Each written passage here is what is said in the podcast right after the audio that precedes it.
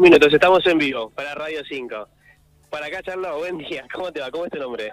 Carolina Gallo. Bueno, ¿cómo, cómo andas? ¿Bien? Carolina Gallo, del Ministerio de Salud. Sí, estamos representando a la Comisión Provincial de Lactancia eh, bueno, como la palabra lo dice, es provincial, así que tenemos referentes de varias localidades. Estamos acá en el stand hoy pocas, pero bueno, promocionando la lactancia materna. ¿Qué de concientización? ¿Se reparten folletos? ¿Qué, ¿Qué, es lo que se eh, Sí, sí, sí, estamos acá con folletería y los chicos de la escuela que van pasando vamos haciendo eh, actividades de consejería, digamos, explicando un poquito la importancia de la lactancia.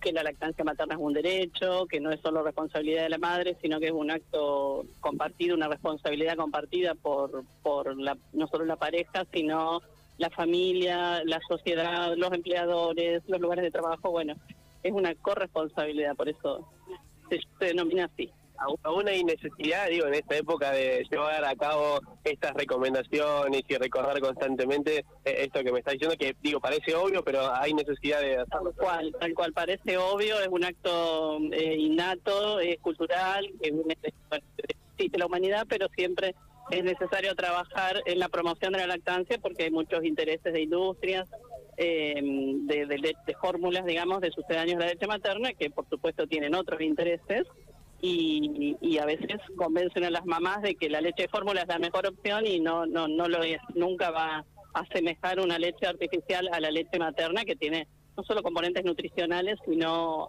eh, inmunológicos. Con padres y madres, digo, también es intensiva así la, la charla. Digo, otras con muchas madres que dicen, che, no, yo leche materna a mi hijo no, y prefiero darle algo industrial. No sé si muchas. Eh, los porcentajes que tenemos de lactancia materna exclusiva al sexto mes, que esa es la recomendación de la Organización Mundial de la Salud, en nuestra provincia es menor al 50%. O sea, cuando los bebés nacen, casi eh, más del 90% toman la teta, pero a medida que van pasando los meses se va perdiendo. Entonces es importante trabajar en, sostener la lactancia, por lo menos en forma exclusiva, hasta los seis meses y después hasta los dos años o más, ya con alimentación complementaria, ¿no?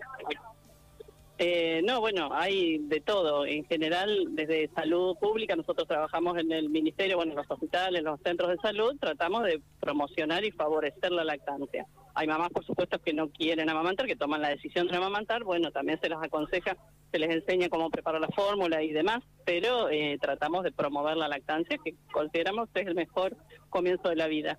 Aquellos que no lo vayan a encontrar hoy acá, pero quieran tener información o conocer un poco más, ¿cómo, lo, cómo encuentran todo esto? En todos los centros de salud de acá de la localidad de General Pico, en el mismo Hospital Centeno, hay personal de salud capacitado en lactancia que pueden asesorar a las mamás, que consultan. Hay un consultorio de lactancia en el, en el, perdón, en el Centeno, eh, que creo que funciona los lunes, así que, bueno, pueden asesorarse en el mismo Hospital Centeno que van a, a, ser atendidas. También hay un 0800 eh, que es de nación, a nivel nacional, pero que si tienen alguna consulta pueden llamar ahí y se deriva al referente provincial. Es el 0800-222-1002 para cualquier consulta de lactancia que pueda tener una mamá. Pero si no, ya te digo, más cerca acuden al hospital o a algún centro de salud de acá de, General Pico y van a tener ayuda. Muchas gracias. De nada.